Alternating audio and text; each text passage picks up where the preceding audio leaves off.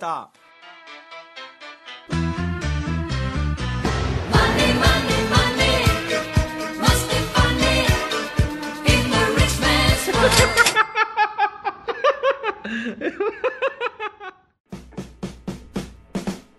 Galera, aqui quem tá falando é Ricardo Brasil. Bem-vindo a mais um GavaCast. Na verdade, esse é o primeiro, não é mais um. Enfim, bem-vindo ao GavaCast. É o podcast quem quer queimar a carteira de trabalho. Se você quer que as pessoas que te humilhem trabalhem pra você, esse aqui é o seu podcast. Aqui é o podcast gente trata de investimentos, renda fixa, Selic, carnê do baú e qualquer outra coisa envolvendo dinheiro. Hoje vamos falar sobre 2020, como é que será a bolsa, como é que será a Bovespa, como é que será a bolsa de valores e investimentos para 2020, renda fixa preste, quais ações que renderam aí, ó, 200, 300, 400% em um ano. Qual é a ação que você teria ficado milionário em um ano? Bem, vamos falar tudo nesse podcast. Estamos hoje aqui com dois seguidores do canal e o Raí também. Raí está aqui, o nosso back office aqui do Gava. Seguinte, estamos aqui com o Gustavo e estamos aqui com o Gleison. Quero saber o seguinte, Gustavo, fala um pouco de você aí, é, como é que você começou na bolsa, como é que você não começou, enfim, é, como é que você chegou aqui? Eu comecei na bolsa é, em 2019, em janeiro de 2019, e comecei a procurar um monte de coisa. Me tornei seu fã aí, vi todos os, quase todos os vídeos do seu canal, seguindo e tamo aí. Comecei operando day trade BMF, acabei tomando um prejuízo lá e agora tô fazendo mais day trade de ação e swing trade de ação também. Estamos aqui com o Gleison que encontrei em outra situação. Encontrei na Caixa Econômica Federal quando eu estava doando os 6 mil para Brumadinho. E tem negócios aqui em Moel, o cara é um mega empresário aqui. É, Gleison, como é que você começou na bolsa? Começou em que ano? Tá fazendo o que aí na bolsa? Cardão, é o seguinte, comecei em 2019, em janeiro, tava meio receoso, mas vamos lá. Comecei investindo em algumas ações, comecei a fazer trade, comecei a perder dinheiro pra caramba, perdi tomando alguns tombos. Te conheci em fevereiro, foi bacana te conhecer, que comecei a acompanhar mais seu canal. Estamos investindo agora buy hold, deixando, comprando empresas boas, que acha que a gente acha que é boa, porque hoje em dia que tá, tá foda, hoje ninguém sabe mais o que é que. Tá no and Foda-se então. And foda-se. Tá no and Foda-se. Bem, bem-vindo ao canal também. Obrigado aí, Presologista. Pô, teve recebidos aqui, ó. ó rolou aqui ó, de, de alto nível aqui a vodka aqui, mas enfim, depois a gente vai pra festa. E é isso aí, galera. Se vocês tiverem aí qualquer palpite aí, qualquer ideia pro nosso GavaCast, a gente tá começando agora. Enfim, vocês comentem aqui embaixo. Bem, galera, vamos embora seguir aqui com o episódio. Já entrar aqui no assunto dessa história. É... O que que vocês acham agora pra 2020? Qual é a ação que vocês acham que vai bombar em 2020, Gustavo? Que vai bombar, não faço a mínima ideia. Todo mundo tá procurando a nova, a nova, A nova. Magalu. A nova Magalu. a Nova Magalu. Eu, eu apostaria em Nova Via Varejo, né? Bem, galera, quem conhece é o Raí, é o controller da ganhando a vida doidado. Eu, eu apostaria mais na Nova Via Varejo, né? Porque em 2019 foi 150% de aumento, então só essa daí já estaria ótimo, né? É, você tá comprado, né? Deus me livre. Beleza, beleza. Mas, enfim, não sei porque, assim, vamos, vamos comparar aqui, gente, isso aqui não é recomendação, mas pra quem olha Magazine Luiza esse ano, acho que só esse ano ela valorizou 119%. Não, não, é porque assim, cara, na minha opinião, tudo que valoriza muito assim num ano, dificilmente ela vai porrar no ano seguinte mais 100%. Tipo, Vamos destruir essa teoria? Se o, não, se o, se o sentimento... Quer que eu destrua essa teoria agora ou depois? Então, agora. era, era o que eu, era o que eu colocar em questão pra galera aqui. né? Tipo assim, vocês comprariam uma, uma, uma ação na máxima histórica? Assim, é, o- é o que o Raí acabou de falar. O Raí falou que acha furada comprar uma coisa na máxima Se histórica. você quer porrar 100% no próximo ano. Se você quer porrar 100% no próximo ano? E aí, Gustavo? Dependendo da ação, eu compraria sim. Depois eu- é que é complicado esse 2019 aí foi só só alta, só alta. E mas dependendo da ação, se for uma empresa que, que tem assim uma chance grande de, de crescimento, eu compraria sim. E você, Gleison? Eu, por experiência, cara, eu achei que na época, quando eu comprei HDL 3 pra Garraia, eu comprei ela 56. Eu achei que ela tava alta. Mas ela e tava- ela tá cento e, cento e cacetada, velho. Meu, ela dobrou o preço dela. Vai desdobrar isso aí. Mas o que eu queria saber, ela tava na máxima ou não tava na máxima quando você comprou? Então, eu não. Na, na época eu não. Eu não eu, foi no, bem no começo, eu entrei e tal. Falei assim, ah, vou comprar, porque eu acho que drogaria tal, farmácia, remédio. Vai bombar isso aí. Porque, meu, isso aí não para, cara. Vende. Bem, eu Ricardo detesto a ideia de eu detesto comprar coisa em alta. Detesto comprar coisa em alta, tá? E aí uma teoria, uma coisa que assim já tá sendo meio que você vai comprar quem tem o melhor, o melhor PL, não sei o que lá, e tá para quem faz fundamento e tudo mais. É, e aí tu acaba falando: "Ah, então vou comprar as que estão descontadas, com PL descontado". E aí já foi provado, tá, se fizer uma análise estatística e tudo mais, de que as que estão com peso descontado elas continuam caindo. E as que estão parecem caras, elas continuam subindo, tá? E aí, como clássico aqui, eu vou pegar meu laptop aqui, mas vou falar de Magalu.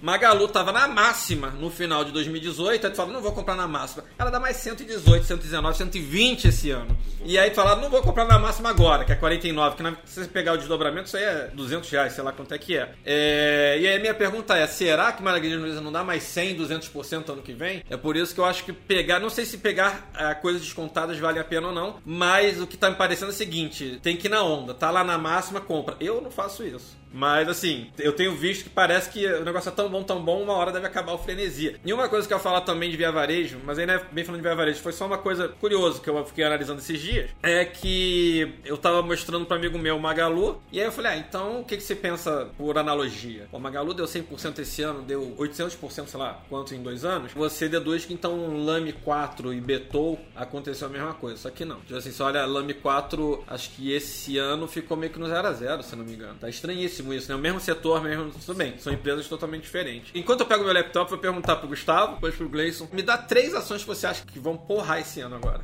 Olha, pensando um pouquinho aqui, acho que via varejo dá pra deixar na carteira, acho que vai subir um pouco mais. Eu ia falar da- das ações da XP, mas não dá pra comprar aqui, que já subiu 40%. Já subiu 40%? Já vi hoje, e ela teve algumas análises de alguns bancos de investimento no exterior lá e colocaram as análises como neutra agora. Eu sei que no primeiro dia ela subiu 20 e poucos por cento, se eu não me engano. É, investiria alguma coisa em, em JBS ou Marfrig, acho que vai ter um, um crescimento bom esse ano também. Mas por que, que você acha que JBS Marfrig vai. que é frigorífico ou não, não necessariamente? Eu continuo na Suíça, continua meio preço da picanha lá, mas assim, mas estão falando. Que vai ser o preço da carne. 34 reais o quilo lá, mas enfim, estão falando que, que a carne tá disparando de preço, né? O preço da carne para eles, no caso, é custo, né? Vai ter, eu acho que vai ter muita exportação ainda esse 2020 agora e, e isso aí eu acho que vai ser bom para eles. Entendi. É, tem bastante gente dando recomendação também, embora não é recomendação, mas tem bastante gente dando. Uma dessas duas aí estaria na carteira. Mas tem uma que tem caído, acho que Marfrig tá caindo, não A tá? Frig tá caindo, eu comprei até pra minha namorada, eu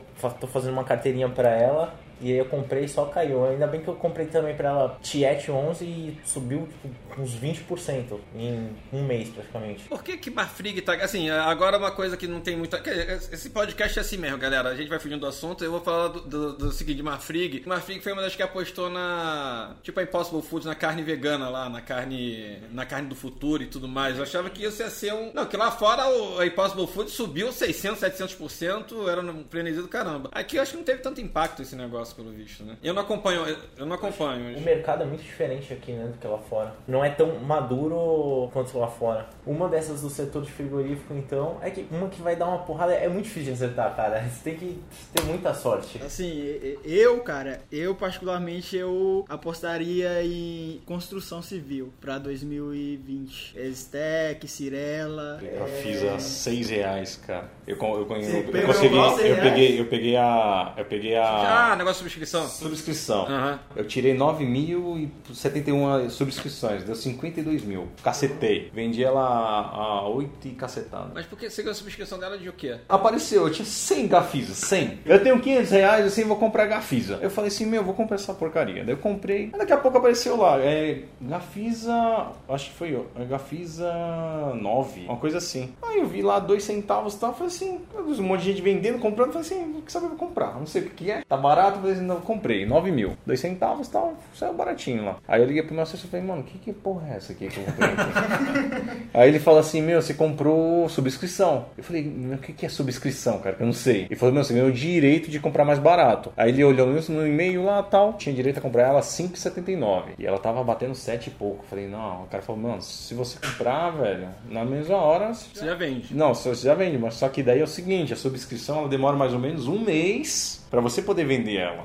Ela não cai, pra, ela- virar de Gafisa 9 pra virar Gafisa 3, ela demorou mais ou menos um mês. E quando ela virou um mês, assim, ela tava batendo 7 e pouco, 7 e pouco, ela cai, começou a cair. Aí quando chegou esse mês, caiu, aqui, aqui entrou, que bateu 6 reais, eu fiquei, segurei, segurei. Falei, mano, vai cair mais, velho. Eu acabei vendendo. Aí eu acabei não, não, não adquirindo lucro, mas também me livrei também da Gafisa. E hoje ela, ela depois ela subiu de acabou novo. você sendo 0x0, então. No 0x0. Mas, tipo, a adrenalina, 0x0 a adrenalina, que negócio que bateu 7 e pouco, eu comprei a 5,79, cara. Eu tive 9 mil, deu mais ou menos 18 mil de lucro na, só na, nesse, Sim, sim. nessa subscrição. Ele falou assim, meu, se cair, você já vende, cara. E eu, mano, esperando todo dia, vendo se ia, ia, se ia, se ia, e não foi, cara. Aí quando ela bateu 6, que ela caiu na, na, na 3, eu falei, mano... Esse seria mais uma vítima do Magalu, não ia conseguir segurar. É, então, agora vem a per- uma pergunta seguinte. Vocês têm ideia de quanto o Magazine Luiza eh, valorizou nos últimos 4 anos? Nos últimos 4 anos, eu sei que ela chegou a... Ela, ela entrou a 20 reais, né? 8, Já contando desdobramento, vamos fazer uma média aqui. ó. Ela bateu 12 centavos, mas assim, se tu comprasse ela em janeiro de 2016, aqui no gráfico, tá? Porque assim, ela, ela oscilou de 14 a 27. Vamos botar 25 centavos, tá? Seria comprado ela a 25 centavos. Assim, sendo bonzinho, daria pra ter comprado mais baixo, tá? 25 centavos. Hoje a bichinha tá 50 reais. Com desdobramento. Tá com, com- Ah, não, não, não, não, não. Já, já, já, já tá ajustado, já tá ajustado. Então, ou seja, em 4 anos, o que, que aconteceu com o Magalu, galera? Só pra vocês terem uma ideia. Em 4 anos, 50 dividido por 0,25, você teria 200 vezes o seu dinheiro. Você colocava 10 mil e você tinha 2 milhões agora. puta que Só se você tivesse comprado 10 mil reais de, Emiglu, de Magalu, a 25 centavos, você teria segurado até 49, até 50 reais? De jeito nenhum, a hora que dobrasse o dinheiro ali eu teria saído, com certeza. Exatamente. E você? Ah, no pensamento de hoje, que eu tenho hoje, depois de um ano levando porrada, ah, eu ficaria, velho. Sério? Eu aprendi que eu, meu, que você, você tem que segurar, velho. Não, Eu- sem brincadeira. Eu sou do, do time do Gustavo. Assim, até porque meus três, quando eu passo uma semana segurando qualquer coisa, pra mim já é o fim do mundo. Raí, teria segurado? Eu teria. Eu não venderia tudo. Eu não venderia tudo. E eu pegaria lá o meu conjunto de ação e ia, sabe, como eu posso falar, nivelando todos e sempre vendendo Magalu pra equilibrar todas as outras que estariam caindo e ficando mais barata. Mas quando você vê lá 100%, 200, 300, você fala assim: não, não quero mais isso pra mim. Eu não ia segurar até os, sei lá, 3 mil por cento. Eu não tenho dúvida de que eu teria vendido com por 50%. Eu já tinha limado essa história. Se eu chegar a 100%, assim, o ideal, assim, a teoria é, é casa de, de ferreiro espeta de pau, né? Tipo, isso é engraçado. Se eu for ensinar isso, eu provavelmente vou ensinar essa forma que é tipo, pô, dobrou, vende metade e segura outra metade. Mas isso aí é legal você falar isso. Agora, você fazer é outro nível a parada. Começa a cair, vai entrar em desespero e fala, cara, eu vou perder todo o meu lucro. lucro Tá bom, lucro bom é lucro no bolso. Lucro no bolso, aí. Tá lá, tá escrito lá, lucro bom é lucro no bolso. Tá lá no quadro, no quadro O, do o galo. psicólogo do cara é muito Não, forte. é- muito. É, o seguinte, eu tenho, eu tenho, tipo, pra estudar e tal, eu tenho direito a 20 mil, fazer um tradezinho de 20 mil todo mês aí que o governo não vai me tomar nada. Aí o que, eu faço? Às vezes eu faço um tradezinho baratinho e tal, eu falo assim, ah, vou vender umas coisinhas aqui. Aí toda vez que eu vendo, mano, sobe, velho. Não, pera, tu tá, pô, tu tá and hold mesmo, então tu vende, só, tu vende, só pode vender 19,990 pra, pra ficar isento da Pra bagaça. ficar isento. Aí eu fico lá, às vezes eu faço um tradezinho, às vezes eu... É que nem falo assim, porra, VEG, VEG, eu tô com mil VEG. Comprei ela 18, tá 23, eu fui lá e pá, estopei ela. Aí começou a subir de novo. Porra, velho. Mas que agonia. Money, money, money. Agora falando mais 2020, o que, que vocês acham de governo? Vamos lá, vamos, vamos fazer a, a miscelânea já. Governo, Irã, China, Bota os trades na frente aí que vambora, mano. que estão falando, não, tá todo mundo falando, vocês estão acompanhando. Assim, eu, eu- eu apesar de, de- eu mexer com bolsa, eu nem sei quanto é que tá o índice hoje. assim, o negócio é tão automatizado lá. Todo mundo fala que vai vir uma recessão. Que os juros americanos de 30 anos já cruzou com o atual, e não sei o que lá, que isso acontece quando o mundo acaba. E, e que, o, e que o mundo vai acabar e tudo mais. Eu quero saber o que vocês acham. Assim, vocês acham que vai vir uma recessão, que a Bolsa do Brasil vai ser afetada? Não vai ser? É, Isso vai ser só da 2021, 2022? O Trump vai, vai dar os piti com o Irã, vai dar piti com o pessoal da China também? Ou eu acho que isso é tudo, tudo balela? Se é balela, eu não sei, mas que afeta tudo, afeta. Do que eu penso que realmente vai chegar uma hora que vai ter uma recessão. Não sei se vai ser agora 2020 ou 2021, mas uma hora vai chegar essa recessão. A China já tá mostrando, assim, depois de anos e anos só tem um PIB muito alto crescimento, o PIB já começou a cair. Então eu acredito que, do meu ponto de vista, né, não tem mais capacidade para investir lá dentro dentro delas, de- da China mesmo. Sim, então ela vai ter que começar a colocar dinheiro para continuar crescendo, só que para fora. Um pouco, eu acho que do que os Estados Unidos fez um- alguns anos atrás de, de criar empresa em outros países que eram mais baratos. Então a China vai ter que começar a investir fora, investir em países emergentes aí. Da guerra, eu acho que isso aí é só. vai afetar assim no curto prazo. Uma semana, duas, É depois bom, vai é, bom, passar. é bom o petróleo subir, né? É bom o petróleo deu uma disparada esses dias. Grace, o que, que você acha dela? Assim, gente, eu, eu tô perguntando porque eu não analiso nada de fundamento. Eu não, é minha opinião, eu não faço ideia, eu só quero que a bolsa continue aberta. Melhor, o que eu quero, eu quero que venha a ATS aí, não sei se estão sabendo, a, era a ATG, a American Trade Group, agora a ATS tá aqui a mesma, tá querendo vir pro Brasil aí concorrer com a B3. Tem que diminuir esses custos aí da B3. É, B3 tá triste, porra. tá- não, T- B3 agora Alô, tá alô querendo... B13, cara. Alô, B3, vai patrocinar o podcast, B3? Porque se não vai patrocinar, a ATS vai patrocinar. Então, agora, agora vem concorrência, vai ter que engolir a gente aqui. Falando aí com a B3, os caras agora estão. Porque só ficou bolado que eles estão é, dividendo, continua sendo imposto de renda. Mas eles estão botando uma taxa pra processar os dividendos agora. Isso pra 2020, né? Pra 2020. O assunto é 2020. 0,12. Tu recebe mil reais de dividendo, eles ficam com 1,20. A gente pensa que é pouquinho o E20, mas pegar um montante de tudo que a galera recebe. sim. Porra, velho. Coca-Cola subiu um centavo. Imagina cada latinha de Coca-Cola valer um centavo, um centavo a mais, cara. Sim. Imagina quantas Coca-Cola no mundo que, meu, faz uma onda grande, cara. Pra 2020, na questão, eu acredito em, em alta ainda, né, pro Brasil, porque eu acho que não, não tem como sair mais dólar desse país, porque como não tem como entrar, né, por questões aí de nota, de, sei lá, Standard Poor's, da Moody's, de qualquer uma, quem tá no Brasil não vai sair desse jeito,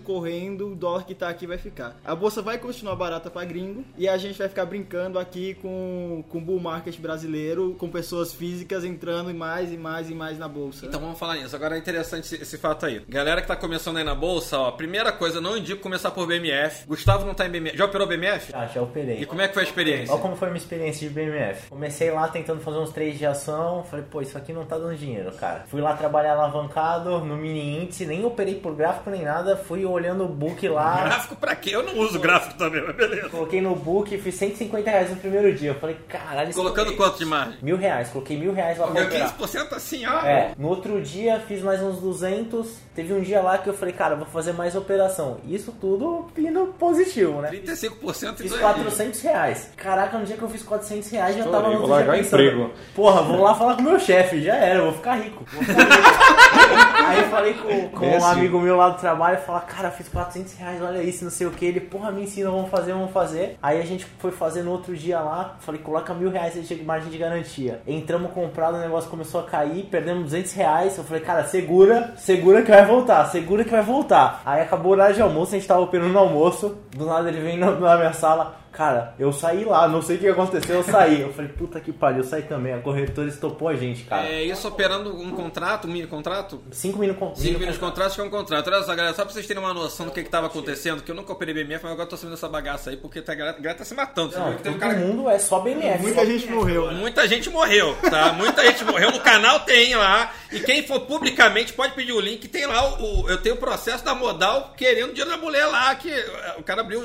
é, tá lá, sério mesmo. Tá lá o nome do Puga como sócio, galera. Eu vou perder o patrocínio agora. Mas é, mas é público esse processo. Enfim, tá lá. Não não é culpa da modal. A- a- O cara abriu a conta, no- na- perdeu tudo, se matou e tinha aberto conta na- no nome da mulher. Na avó, tudo, né? É, na mulher e a mulher ficou devendo dinheiro, tem um processo da modal cobrando dinheiro, que coisa inadimplente lá. Mas enfim, vamos, é, falando de BMF, pra quem não viu lá no canal, ó, tem lá depressão e morte no day trade, alguma coisa assim. Aquilo lá é BMF, tá, gente? Eu não acho que BMF seja errado. O que eu acho é o seguinte, só pra vocês terem noção do que o Gustavo tava fazendo, agora que eu tô entendendo desse Paranauê. Um mini índice vale 20% do índice cheio. Ele tava operando 5 é, cinco mini índices, né? Ele tava operando como se fosse um índice cheio. O índice cheio é um real por ponto. É o que você vê lá, Ibovespa 117 mil pontos, então o contrato vale 117 mil reais. Ele tava com mil reais, talvez o índice tivesse um pouco menor na época e tudo mais, mas era isso. Com mil reais ele tava operando 5 mini índices que equivaliam mais ou menos 100 mil reais. Ou seja, só tava alavancado em 100 vezes. Por aí, tá? Assim, simples, molezinho. Quando eu faço trade no canal com 8, 9, 10 milhões, gente, eu tô alavancando em 5, 6 vezes, 10 vezes no máximo, tá? Assim, eu não me lembro as vezes que eu alavanquei mais de 10 vezes. E são raras as vezes que eu alavanco mais de 10 vezes. Ou seja, galera, não tô falando que o BMF é errado, mas cuidado se tu for pra essa parada, que vai acontecer que, que nem o Gustavo. Assim, ganha fácil e não ganha de não ganhar 10 reais, o que é ganha logo 20%, 40%. Mas também quando perde, ó, vai tudo, ainda paga a corretagem de mesa lá, que a corretora Pegou uma corretagem lá cara, foi um absurdo também, porque foi zerado, né? É que aí a corretora vem falar que não tem interesse. Eles deixam a corretagem grátis, te colocam na RLP. E Eu tenho pra mim que, maior maior teoria da conspiração, eu tenho pra mim que a corretora quer te zerar, tá? Eu acho que ela quer te zerar, a corretagem grátis é que lá e tal, ela te ganha na, na corretagem compulsória. Gleice, você já operou BMF? Não, ainda não. Graças a Deus. Não tô falando que é errado, mas. Não, eu sigo alguns canais. Eu sigo alguns canais, Rafa Trade, Ah, bacana. Dólar na Prática, um... Ah, mas o, o Rafa Trade ele opera BMF o tempo inteiro. Ele opera o dia inteiro aquela bagaça. Eu, eu fico, eu fico acompanhando ele ali e tal, só que, mano, É muito loucura, né? é loucura, é loucura. Não, o que eu acho loucura é só alavancagem. Tipo assim, se você tivesse comprado cinco contratos com 40 mil na conta, o negócio começa a fazer um pouco mais de. Mas também é isso, com 40 mil você não tava, não tava ganhando o percentual que você tá querendo. É que a galera cresce o olho, né? Fala, porra, dobrei meu dinheiro aqui em A ganância três vai, né? operações, é. Quem tem olho grande não entra na China, né, Raí? Com certeza não. E outra, isso vale muito pra quem comprou Bitcoin, né? Do início do ano 2019. Eu né? comprei. Então. Não, eu tô então, falando o quê? 100%. Eu comprei no canal, até hoje eu não vendi. É, Ah, daquela, pra fazer- daquela época É, do é. reality? Eu já eu comprei a 4 mil dólares, vi bater 12 mil. Eu acho que agora não sei quanto é que tá agora. Eu acho que tô fazendo 100% ainda, não sei. Acho não sei tá se é 9 mil, né? 9? Então eu tô fazendo ainda 100% nesse negócio. Tem que vender aqui. Então, é porque tem gente, muita gente morreu, cara, também com o Bitcoin. Sério? Oh, calma aí, 70 mil. Tava 70 mil. E todo dia de manhã, cara, era o cheiro de Bitcoin derretido pela manhã, cara. Bem, eu só botei 3 mil reais lá e. E assim, porque então, muita gente criou o número mágico dos 100 mil, né? Não, quando tivesse 100 mil eu vendo. Só que aí nunca chegou no 100 mil, esse que foi o problema. Bem, galera, vai ter outro episódio aqui que a gente vai falar também sobre axiomas de Zurich. E isso é uma coisa importante, que- uma coisa interessante que acontece no axioma de Zurich. Tem, uma, tem várias situações no axioma de Zurich que não é só pra bolsa, não, é pra investimentos em geral, mas focado em bolsa, que mostra uma mulher que, assim, acertou uma vez na roleta, aí fez uma fortuna, aí começou a fazer uma fortuna, ela falou, não, só quando chegar em 100 mil dólares, bateu 99 mil dólares, depois perdeu tudo porque ficou querendo fazer o número mágico. Então, de novo- Cabalístico, né? É, e, e- e perdeu tudo, não recuperou nem, nem metade pra ter vendido metade, segurar outra metade. O cara compra 929 e fala assim, cara, vou fechar o 30 ou vou fechar o 1000 aqui. Meu, se você for pensar nesses, nesses detalhes, E é só você, sentimento. você se arromba, cara. Você se arromba. Exatamente. É de novo, lucro bom é lucro no bolso, tá? Tipo, prefiro ganhar menos, mas. mas- 999, meu, tira. Se achar que é a hora, tira. Falando de BMF, tem uma estatística, tá? Que eu não contesto. As corretoras contestam, mas eu não. Agora fudeu, que agora, agora eu perdi patrocínio de todas as corretoras. Falam que 97% dos day traders de BMF perdem dinheiro. E aí, de novo, a ideia é ter uma RLP. Se você tem uma RLP. Bem, galera, isso aí a gente vai ver no episódio do canal. Vai ser outro episódio aqui polêmico, que é a corretora atuando contra você. Enfim, se você tem grande parte de perdedores, então basta ela atuar contra que ela vai sair ganhando. Money, money. Gustavo Iglesias, vocês costumam participar de oferta pública? IPO, Eu entrei na Centauro. Centauro. E aí, o que que tu fez? Tu vendeu? Não, segurei. Sério? Sério. Eu vendi no prejuízo. Essa porcaria deu. A, a- a bichinha deu aqui, ó. 216%. Desde a, desde a oferta pública. Eu tô segurando, eu comprei ela é, a 16 reais. Eu comprei duas mil ações dela, da Centauro. E eu tô segurando. Aí agora eu comprei ela mais 200 e pouquinho nela. Ela dá 38,60. Eu comprei a primeira, comprei mil ações e comprei ela a 18. Aí a outro lote de mil eu comprei agora com 22. Aí eu tava com um dinheirinho lá com uns 10 mil lá. Eu falei assim, ah, vou comprar 260 aqui. Aí eu comprei mais 260. Eu comprei a 38 agora. Legal. Dá quanto agora? 38,65. Ela foi a que mais me deu, me deu lucro. Não, sim, eu participei da oferta dela. é, eu saí no prejuízo, flipei a oferta dela. E. Mas assim, aí tu fala, ah, perdeu 2% de Centauro. Se estivesse segurando BMG, eu tava perdendo 30% agora. Tipo assim, já vendi BMG no 0x0 há muito tempo atrás também. Tipo, Mas eu acreditei na Centauro por causa que, meu, é uma empresa que, tipo, esporte e tal, o pessoal tá, tá, tá querendo levar uma vida mais saudável. Pô, tipo, é. Querendo, é, é.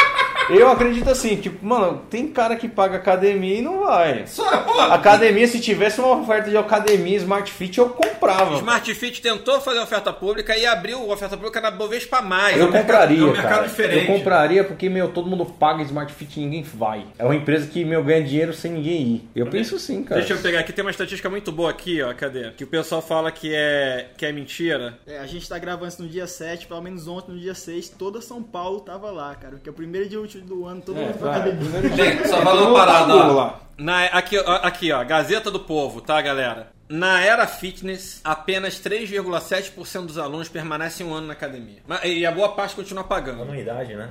Paga ano Paga, e- paga. O cara fica com vergonha de, de, Não, de é- aparecer lá e ele continua pagando. Então, eu paguei a Smart Fit aqui, eu- galera, eu paguei uma Smart Fit aqui que eh, tinha spinning, não sei o que, que acho que é das, das mais novas que tem no- em São Paulo. E eu tive lá agora em novembro, dezembro, antes de ir pro Rio. E aí foi muito engraçado, que eu tive lá porque eu tive, o meu cartão de crédito foi roubado e tudo mais, ou, ou cancelado, e eu troquei o número de cartão de crédito, eu fiquei dois meses passando ali e a Smart Fit reclamando que não conseguia passar porque tá usando o número antigo. Aí eu fui lá porque eu tava inadimplente, né? Aí o pessoal falou, pô, coloca a tua digital aqui. Eu falei, pô, mas não tem. Eu falei, ué, você nunca viu na academia? Eu falei, pois é.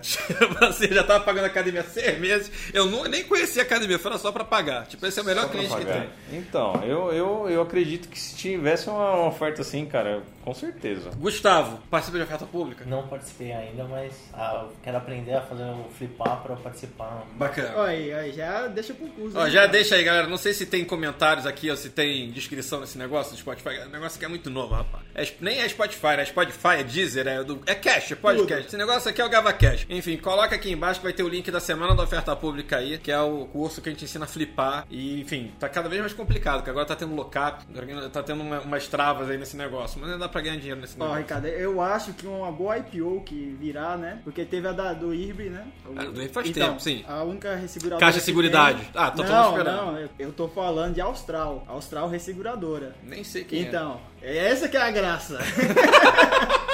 Essa que é a graça. É uma seguradora do Rio, inclusive. Sério? Né, 2020 aí tá listada, né, na possível IPO. Se muita gente ganhou dinheiro no IRB e o IRB deu 200 e tantos por cento de 18 pra cá, Sim. pode ser uma boa, né? As seguradoras. Não, pode ser. A BB, a, a Banco do Brasil Seguridade, o valor de mercado dela é maior do que o do Banco do Brasil. Engraçado que isso acontece com, com a aérea também. O valor de mercado de múltiplos, o programa de fidelidade era maior do que o da TAM e de Smiles é maior do que da Gol. Dica de quem não sabe nada de bolsa, que eu não sou de fundamento, mas não sei se vocês sabem disso, é, é dito na bolsa que uma empresa aérea é uma empresa falida. Que assim, a longo prazo, todas elas, podem estar tá dando lucro agora, mas todas elas no futuro se fundem ou acho que se sustentam, tipo Lufthansa, acho que tem subsídio do governo alemão, KLM, KLM já fundiu aí agora com a Air France, e a Air France tem subsídio do governo francês. Ou seja, se você for procurar uma, uma empresa aí muito velha de aérea, não, existe- não é só no Brasil não, no, no mundo afora praticamente não existe. Igual o Essas empresas de turismo assim também. não- É, você vê que você comprou a Submarino Viagem. Não sei como é que ela tá no final das contas. Outra coisa pra 2020 que eu ia perguntar era... Gustavo, você tá fazendo buy and hold hoje em dia? Não, não, tô fazendo day trade agora e um pouquinho de swing trade de vez em quando. Mas eu faço day trade de long short. Ó, já tá longo. Aí, galera, já veio de jabá a curso aqui, vai. vai.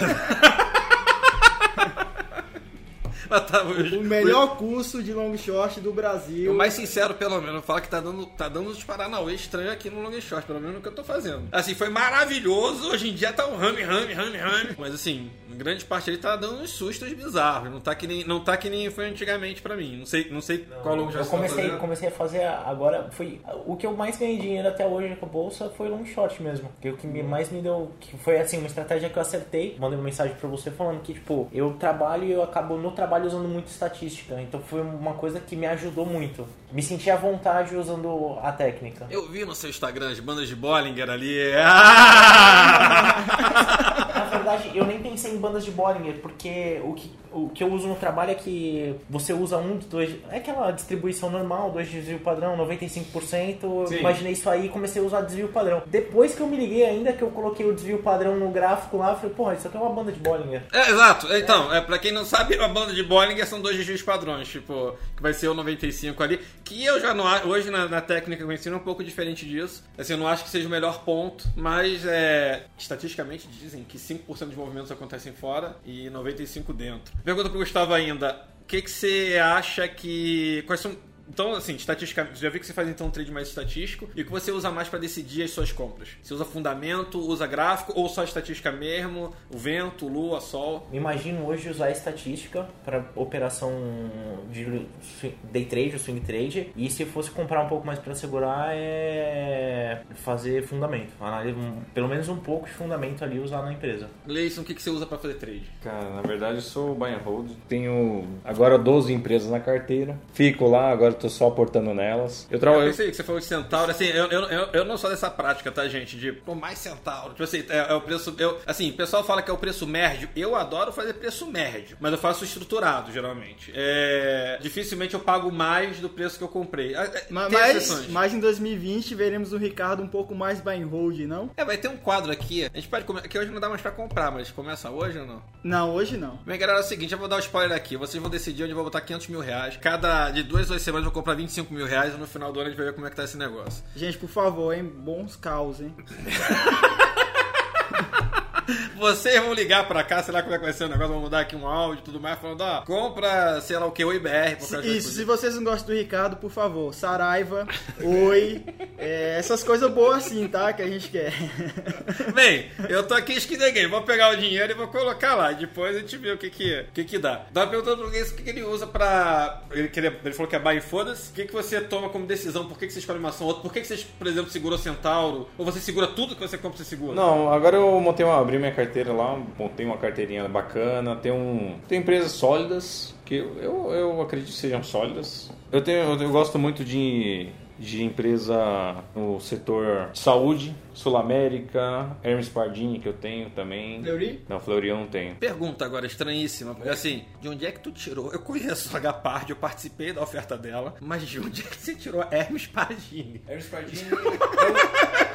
Hermes Pardini é o seguinte, minha, minha esposa é enfermeira. Ela sabe qual que é o. É um laboratório bacana. Depois do Fleury, Hermes Pardini. Eu falei, Delboni é bom? Não, Hermes Pardini, mas chega um pouco. Mas agora tá na bolsa? Não, mas é, entre Fleury e Hermes Pardini, ela falou assim: Pardini, Hermes Pardini tem mais possibilidade pra, de crescimento. Entendi, entendi. E, e é o seguinte, eu, eu invisto em ações e minha esposa investe em fundos imobiliários. Então, tá aí. Achei aí outra pauta pra hoje. Assim, a gente vai, vai ter outro. Galera, já vou dar os spoilers dos, dos temas que a gente vai ter. A gente vai ter um podcast só de FI, tá? De fundo imobiliário. Mas E agora. de IPO também. de IPO também. Claro, eu vou querer lançar curso, vai ter que ter IPO. Sim. A É. graninha dela tá boa, pô. Ela investiu 37, tá em 47, pegou 10 mil só em fundo imobiliário, só o ano passado. Fora os 06 que ela ganha todo mês, né? Mais ou menos. Não, juntando tudo. Ah, tá. É que ela, eu aporto lá um dinheirinho pra ela, lá ela acaba gastando 70% e aporta só 30%. Eu acredito que minha esposa, ela sabe mais de fundos imobiliários. Ela, se eu perguntar pra ela assim, qual que é o fundo imobiliário que tá mais forte hoje? Ela, ela, ela sabe qual que é. Que eu, tipo, eu fiz a cabeça dela. Falei assim, ah, meu, vamos investir e tal. Porque quem ganha dinheiro vicia, né? Vicia. Aí você pergunta pra ela, você pode perguntar pra ela, assim, meu, qual que é o que tá valendo e tal? Meu, ela sabe o preço de tudo, sabe quanto que tá tudo. É muito foda, velho.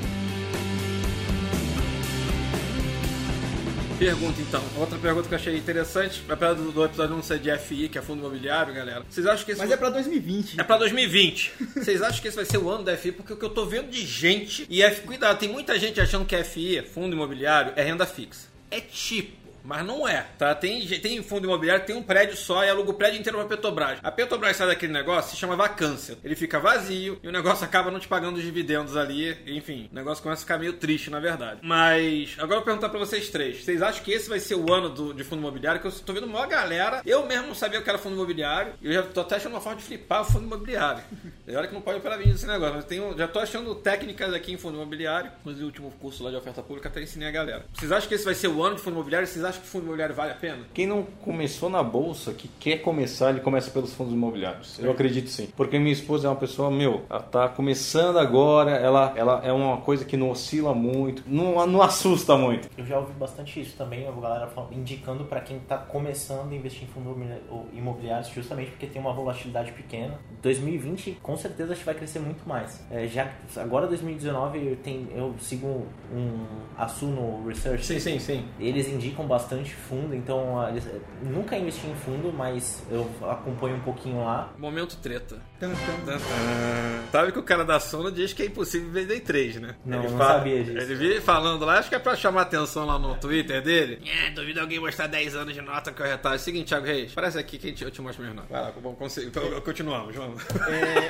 não, não, continua com o status Ah, tá, da não. FIA lá. E aí eu vi que cresceu demais agora 2019 a FI. A- Tanto a quantidade de pessoas investindo, o, volume financeiro que foi aplicado nos FIs cresceu muito. É, 2020 vai ter um crescimento muito grande também. É, eu espero, né? Momento treta 2, tá? Eu não sou de. Assim, galera, que aqui eu falo todos os podres do mercado. Vou, vou- já vou falar outro podre aí, tá? Seguinte, é, pior que é uma possível patrocinadora, mas enfim. Eu não aplico FI, apliquei três ou quatro vezes no FI, tô dando uma olhada nisso. Até porque eu já tô ensinando uma técnica desse treco. Mas. Reza a lenda, não sei qual corretora vocês estão, mas reza a lenda que a XP não participa de todos os FIs porque ela é emisso- parece que ela é emissora de vários FIs. Ela só disponibiliza as que ela é emissora, as outras ela, ela não, é- não emite. Ela disponibiliza para quem é investidor qualificado. As outras. Não, a XP ela, ela tem algumas, tem algumas ações que elas são para investidores qualificados. Investidor qualificado é quem? Quem é que tem mais de um milhão investido. Não, então, galera, é o seguinte, no canal não sei se eu falo isso, mas se vocês quiserem dar um migué, tá? A regra da CVM é quem atesta que tem. Basta você. Você não precisa ter. Você, fa- você só preenche o documento e manda lá A pra. esposa lá, o assessor colocou. Não precisa ter mais de um milhão? Não. Não? É, é o atestado de pobreza ao contrário. Você atesta que é Eu sou rico. É uma atestado de, pobreza ao contrário, tá? Você atesta. Se tu tem, é outro papo, tá? Mas assim, se tu só preencher aquele negócio lá, funciona. Então, tua esposa tá pegando os FIs lá. Só, não, todo dia chega a cartinha da BTG, chega a cartinha de fundos imobiliários lá pra ela comprar, pra ela... Bacana. Então, assim, galera, não sei se é real, tá? Podem comentar aqui depois, mas dizem que a XP não. Quem tá focado em fundos imobiliários, tá, gente? Não tô falando que não é pra vocês não irem pra lá e tudo mais, só tô falando assim, parece que ela não participa de todas as emissões de fundo imobiliário, porque acho que ela participa da emissão de algumas, ela é própria coordenadora de algumas e tudo mais, e aí ela acaba não entrando em todas. Outra coisa que eu ia falar é o seguinte: Bolsa de Valores. O que, que vocês acham da Bolsa? Por quê? Bolsa, até pouco tempo atrás, a gente estava falando de 500 mil CPFs. Tá? Aí, acho que agosto de 2019, bateu um milhão. E agora, agosto, setembro, outubro, novembro, bateu um milhão e meio. Do tipo assim, a gente tá falando que o número de pessoas físicas na bolsa praticamente triplicou o número em um ano. E aí vi aquele negócio, tipo, parece inclusive que aquela estatística foi superada até, porque até pouco tempo atrás tinha 0,29% das pessoas na bolsa e 0,3% no presídio. Hoje. verdade, verdade. Parece, inclusive, que esse número passou. Agora temos mais pessoas na bolsa de valores do que na, na prisão. E aí vem uma pergunta: será que isso não é um indício de bolha? Ô, Ricardo, o que me preocupa nisso, cara, é que todo esse pessoal que entrou tem menos de um ano de bolsa. Ninguém nunca pegou um bear market fudido. Gustavo, Gustavo e Gleison. São, são, tão- vão, vão- vão virar estatística ou não vão virar estatística? Gustavo já saiu da BMF, já, já- tem menos chance de virar estatística. Acho que todo mundo aqui já tá me- meio que meio encaminhado na história, porque A pergunta é, quanto você aguenta perder? A pergunta é essa. Quanto você quer ganhar? Ah, eu aguento ganhar, tipo, se você ganhar 10 mil. E se você perder 10 Então, mil? é uma coisa muito legal que é, é o meu trade. O meu trade, assim, eu entro em qualquer trade, eu nunca olho quanto eu vou. Claro que eu vejo quanto eu posso ganhar. Mas eu vejo. eu- geralmente quando eu entro no trade, eu fico pensando qual, quanto pode ser a minha perda. Meu fim de mês, gente, pra quem não sabe, ali meu fim de mês é. Ele nunca chegou a 2% de perda, tá? Minha maior perda foi 1,46, eu acho. É, e eu tava operando com 10 milhões, perdi 100. e- Não, 9. Perdi 130 mil no dia.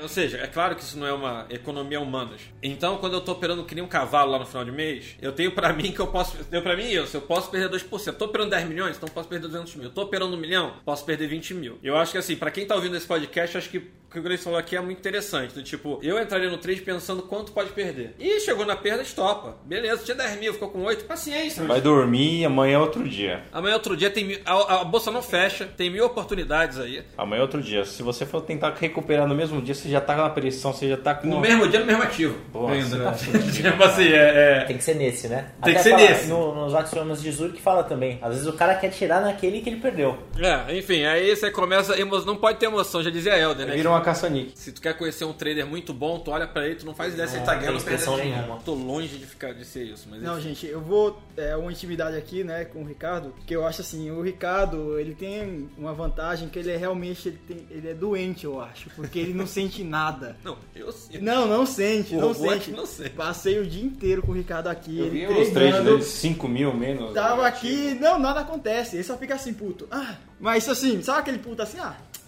Mas assim, é o dia inteiro, tá tradando. Eu, eu estaria ali com o dedo gordo, assim, nervoso, doido pra apertar em alguma coisa. Ricardo, ó, é, perdeu, é nós, ganhou. A confiança que ele tem, experiência também, né? É, é, um pouco de. Eu fiquei meio chateado hoje de, de, de- Assim, ainda não postei aqui, mas no Instagram lá tava a última tela, 12 mil. Fechou em 5 e pouco. Tipo assim, o meu custo de operação é 2 e blau. Ganhei- Não foi ruim, pô, ganhei 2 mil, mas é difícil eu ver um leilão que de 12.700 vai pra cima. Não, gente, mas essa, mas essa é a qualidade do Ricardo, tá? Não é todo ser humano que tem essa frieza, como ele falou aqui, né? Quer ver se um trader é bom, é. Tá ali, ninguém sabe se tá perdendo ou ganhando. E eu Então, já é- vi isso várias vezes aqui, perdendo ou ganhando, é a mesma pessoa. É o chamado poker face. Poker face, poker face. Bem, vamos falar então aqui de algumas ações então, que valorizaram aqui. Vou, vou fazer um quiz aqui. Gleice, você tem ideia de quanto o Catex subiu do dia 13 do 12 até dia 19? A gente tá falando de 5, 6 dias. Foi, foi ainda final de semana aí, a gente tá falando de 6 dias. Quanto o Catex, o K3 subiu do dia 13 do 12 até dia 19 do 12? Quantos por cento? É. Eu acredito com uns, no máximo uns 20%. Bem, galera, 1.400%. 1.460%. Você colocava 10 mil, tava com Cento e- Cento e blau, né? Por É, aí. tava com cento e, é, cento e cacetada aí, 114 mil. Vende seu, seu Celta usado e compra uma BM seis dias depois, usadinho também, né? Pelo amor de Deus. Outras altas interessantes que a gente teve na bolsa, tá, galera? Pô, Cinca, ó, Cinca aqui, ó, em dois meses subiu 251%. Mandar um abraço lá pro Thiago Nigro. Thiago Nigro indicou essa. O Thiago Nigro fez um. Fez, eu acho que ele comprou, velho. Eu acho que ele comprou tudo que ele tinha, tudo que ele tinha, carteira que ele tinha, ele jogou tudo ali. Daí no outro dia ele postou o vídeo, cara, lá na empresa. Cinca, em um ano, deu mais ou menos 400%. Nos últimos 12 meses, vou perguntar pro Gustavo e pro Gleison, quanto foi que JHSF deu? 200%. E aí?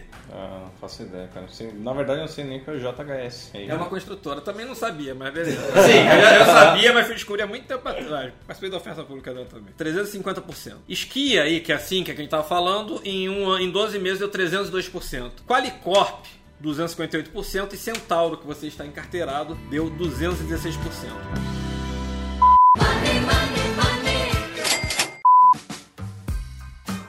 Bem, galera, agora para finalizar, vamos devagar aqui sobre as pessoas indo para a bolsa de valores. O que, que vocês acham que vai acontecer com o número de pessoas físicas na bolsa? Vocês acham que vai continuar aumentando com essa taxa de juros a 4,5? Vocês acham que essa taxa de juros se vocês acham que é sustentável? Tem gente que acha que essa taxa de juros não é sustentável. Que assim, que em breve esse negócio vai começar a subir. Tô louco para que isso aconteça, porque eu deixo tudo em LFT mesmo para o day trade. Vocês acham que a taxa de juros vai, vai conseguir ficar 4,5, vai conseguir reduzir mesmo e tudo mais? Vai ter taxa negativa? A gente já tá quase. Se você for comparar com a inflação, a poupança dá prejuízo. Galera que não acompanhou tem esse episódio no canal também, tá? E aí, vocês acham que as pessoas vão continuar, vão migrar da poupança pra bolsa? A gente tem quase um trilhão de reais na, na, na poupança, tá? A gente tem 850 bilhões de reais na poupança, que já no juros negativo. O pessoal poderia ir pelo menos pra tesouro direto. É, o que, vocês acham que vai acontecer com a bolsa? Vai realmente entrar mais gente? Acho que vai vir concorrência pra bolsa? Raí, Gustavo, Gleice, o que, vocês acham que vai acontecer aí no mundo dos investimentos? Os bancos vão quebrar ou, vão acabar perdendo clientes para os bancos digitais que tá vindo um monte de. XP já anunciou aí que vai virar banco já, se não esse ano, ano que vem também. É, o que, que vocês acham acontecer no mundo financeiro aqui da, da- do- dos trabalhadores brasileiros? O que, que vai acontecer com eles aí? Eles vai virar os Estados Unidos, onde fecha o ano com 2, 3% da população investindo na bolsa? Não, eu acredito que o mercado tá bem aquecido já. Você vê também, uh, imóveis também estão crescendo bastante. Tipo, O Brasil tá crescendo em si. Aqui em Moema, aqui, pelo menos, onde o bairro que a gente tá aqui, o que tá saindo de lançamento aí de coisa é uma loucura, cara. Cada quarteirão tem um imóvel, tem um, tem um imóvel novo. Eu mesmo, eu acabei comprando aqui,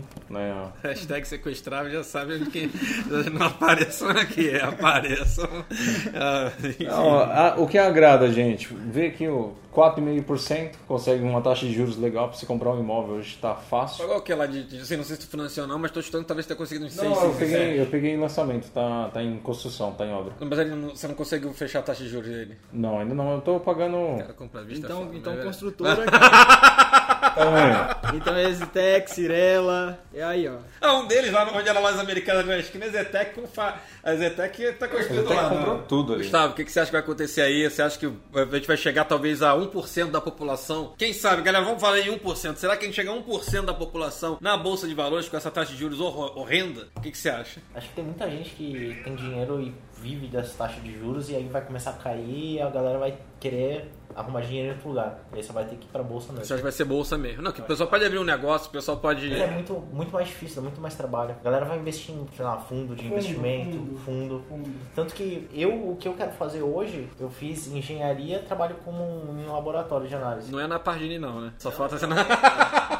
É parte de química, não é parte de saúde. Mas a minha ideia é mais pra frente trabalhar com isso. Tirar uma certificação e porque eu, eu acredito que vai crescer muito mais ainda. Gleison pode falar nisso agora, porque Gleison tem negócio, você tem, você tem um bar. Eu tenho um restaurante, minha E aí? família tem umas 40 lojas aqui em São Paulo. E é mais fácil ganhar dinheiro onde? Na bolsa ou, ou, ou no, nos negócios? Cara, fala a verdade, tem que suar, velho, pra ganhar dinheiro. Até na você bolsa. suando, cara, você suando, Não. trabalhando, você vê, você vê, você vê lucro. Hoje um restaurante você consegue tirar uns 20% de lucro dele. Se você tem um restaurante top, restaurante bacana, pessoal, você não vai comer num lugar zoado. Você vai querer um lugar bom. Você vai gastar um, é que nem, ó, nós reformamos agora lá ali em Santo Amaro. Foi uma reforma de 2 milhões e meio. Pra gerar um lucro, esse mês de dezembro ela faturou 800 mil. Cara, um movimento assim, Sim. fora de sério. Mas chega lá no final do mês, tem 100 mil pra dividir, 150 mil pra dividir pro sócio. Sim. Não vale a pena? Mas dá, Então, dá trabalho também, né? É, assim, mas se for pensar... Justamente tudo dá trabalho. Tudo, tudo, mas... Galera, eu- é, eu melhor, é melhor ter trabalho e ganhar É Thiago dinheiro. Negro ao lado de Gleison. por exemplo. Não. É que eu acho que, tipo, pra empreender, no caso, né? A gente ainda tem muitos problemas trabalhistas, tem muito. Eu acho que isso é o que desanima mais pra você entrar. Seria o risco também, né? Seria o risco do negócio. Isso, porque você, se você. E também, se você não tem o caixa, né? Pra assim, ah, vou entrar, tipo, vou abrir um restaurante, se eu vou gastar um milhão, tipo, é o que é o dinheiro que eu tenho já, entendeu? E meu caixa depois. Quem é que eu vou contratar? E se essa pessoa sair fora? E aí os custos trabalhistas disso? É, eu, eu, assim, eu acho que o Gleison já tá na área e faz tempo. Ele falou de 40 negócios e tudo mais. Já, já recebi várias propostas de negócio. Basicamente a frase que eu falo, inclusive a frase que eu falo pra não ir pra BMF. Não que eu não quero que as pessoas falem, eu, eu falo, não mexa o time que tá ganhando. Eu sei, não foi fácil, fiquei 10, 12 anos, 13 anos aí no computador, vendo padrão e tudo mais. Enfim, se alguém me oferece um negócio, não sei que seja um negócio da China, muito bom. Por acaso isso rolou agora, eu comprei um apartamento aqui na, na Gaivota, no leilão, 240 metros quadrados, 800 mil reais. Basicamente vou pintar ele e vender o bicho. Mas não for um negócio assim, tipo, que pareça ser muito vantajoso, eu fico na minha. E pelo visto do Gleison ali, a, a dele é. Na verdade, a bolsa pra você é secundário e tipo, puta, você vou lá, eu vou lá, brinco lá, olho, só pra, pra ver como é que tá a situação.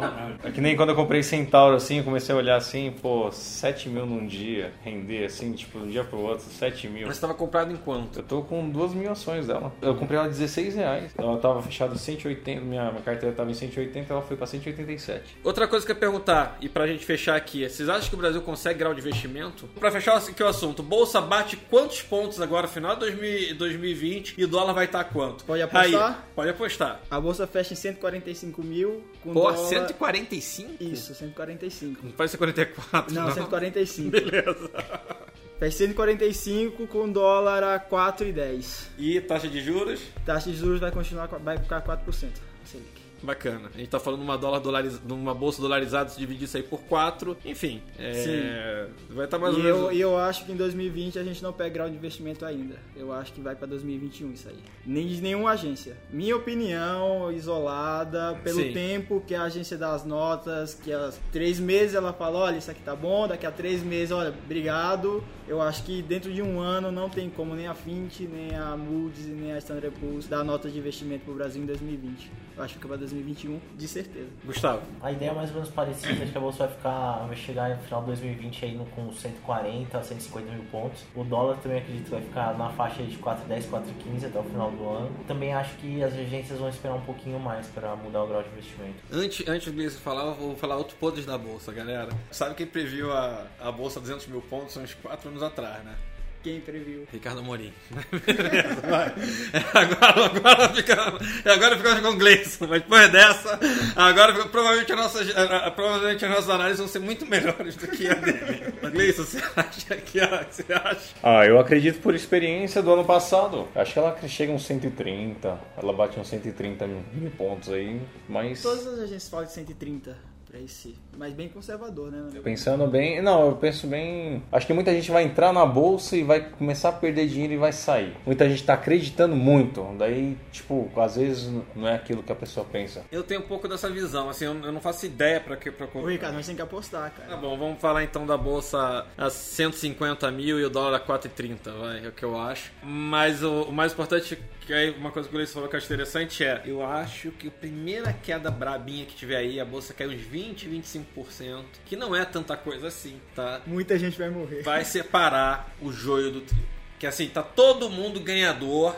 Assim, provavelmente você ouvinte que comprou uma ação em 2019, depois das eleições ali, outubro de 2018, se você segurou qualquer coisa, você tá muito melhor do que eu, por exemplo, tá? Percentualmente. Não tenho dúvida. Mas eu quero saber se em 2008, quando a bolsa caiu 40, 50%, faz 50% no meu day trade ali eu consegui performar 50. Não tô falando que você é obrigado a fazer day trade, mas o que eu tô querendo falar é o seguinte: aí eu quero ver quem tem garrafa para vender. Quem é que tem ou que vai fazer o preço médio ou, ou não, às vezes até estratégico o preço ali, tá?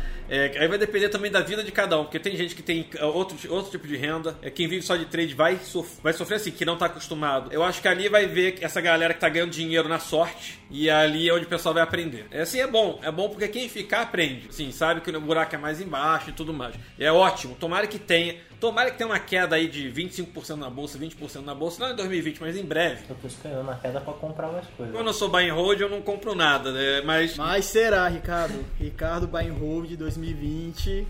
Não esqueça, meta. Compra e segura. é verdade. segura. É verdade. Ó, o, o que, que um amigo meu fez? Ele tava na corretora lá, ele comprava e a corretora, sempre que ele entrava lá pra olhar, mostrava a porcentagem. Porra, tô ganhando 10% já. Não aguentava, saía. Aí tinha uma conta no Banco do Brasil e investiu pelo Banco do Brasil. Com o Banco do Brasil ele entra lá, não aparece a porcentagem que ele tá ganhando, não fica com vontade de sair. Boa. É, isso eu já usei no meu trade de fim de mês. Meu trade de fim de mês, como ele é estatístico, antigamente fazia na mão. E eu detesto comprar ação subindo. E às vezes tu vê a ação subindo, não sei o que lá, ou então tu, e tal. Eu desligava a TV e botava o home broker de um jeito que tu não olhava Era só pra, pra ficar executando as ordens. Porque é, é bem isso. O psicológico é uma porcaria. Tu vê um negócio subindo muito e fala, pô, não vou comprar que esse treco vai cair. Isso aí, até no day trade tem essa teoria. Não sei se é uma teoria, tá? Mas foi o que a gente falou ali no início. De que, engraçado, a ação que tá caindo muito ali, que tu.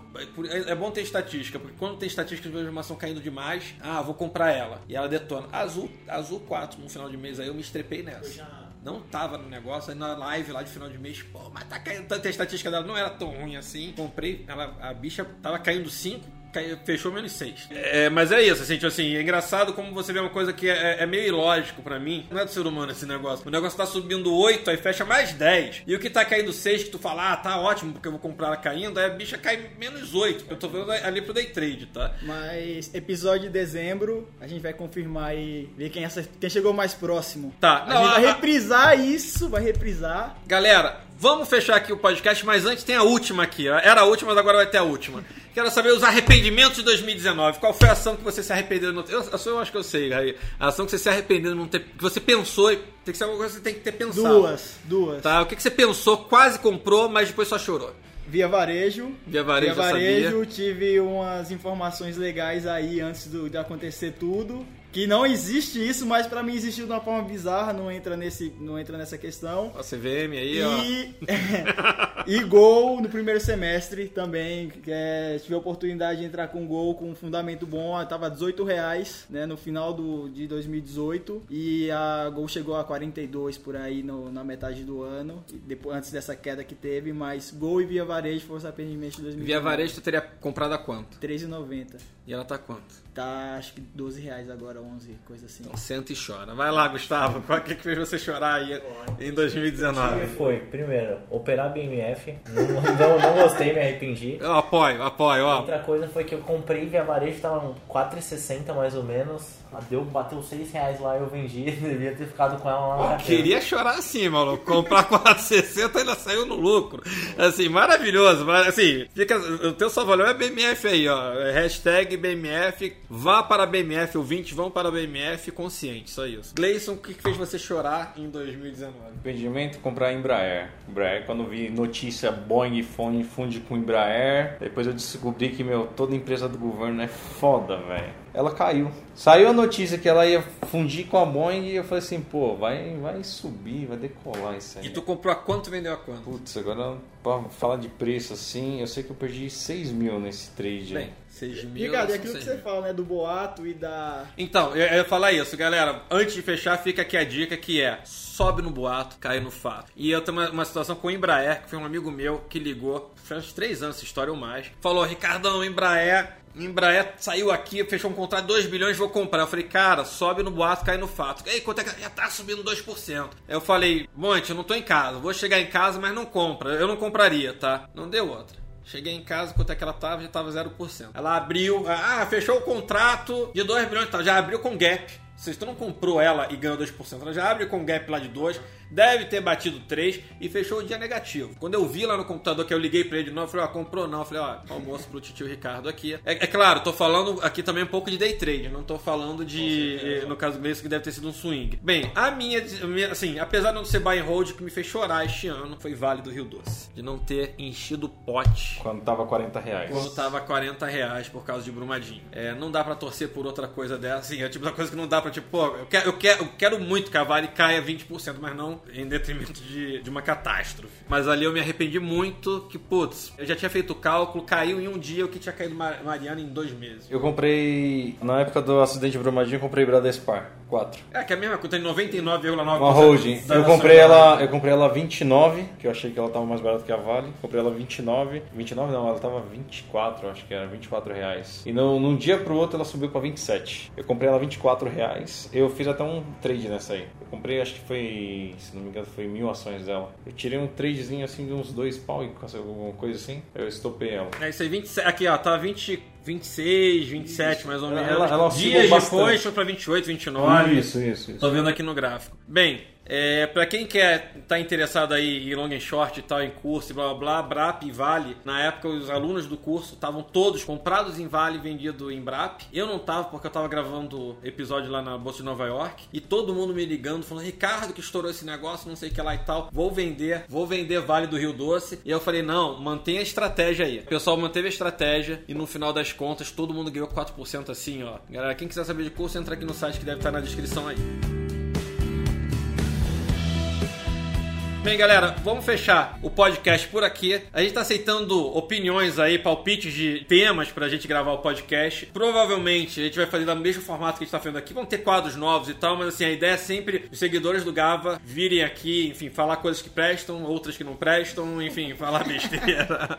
é, a gente ficar bêbado, qualquer E coisa. também do vamos tipo. abrir a opção pra enviar áudio, né? Perguntas. Ah, é, galera, fica ligado no Instagram lá no arroba Ricardo Brasil Lopes, porque vai ter um quadro onde você vai poder perguntar se tiver com gestor, tiver com, é, com alguma figura dessas aí, você vai poder perguntar pra ele. E também enviar um call no final, né? É, e outra, vai ter o call. O nome do quadro vai ser ou Quem Trabalha é o Seu Dinheiro, ou vai ser Skin the Game. É o seguinte, você tem que estar comprado na estação e tem que indicar pra mim, que eu vou comprar junto. Mas tu vai ter que mostrar tua nota de corretagem depois. Eu não sabia que era isso. Eu achava que o cara só botava ali pra eu me ferrar, entendeu? Tipo, eu dava Saraiva, o IBR. Não.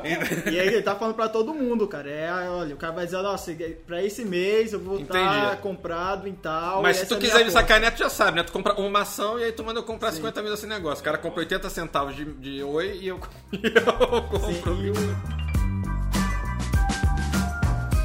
Bem, galera, espero que vocês tenham curtido aqui o Gava Cash. Bem, o negócio ainda tá melhorando aqui. Acho que em 10 episódios vai ter esse negócio formatado melhor. Fica ligado ali no Instagram, que a gente vai chamar mais gente pra vir aqui pro Gava Cash, participar ao vivo e tudo mais. E fica ligado no Instagram também quando a gente estiver entrevistando algum famoso do mercado, Warren Buffett, tipo, alguma coisa por aí, o George Soros.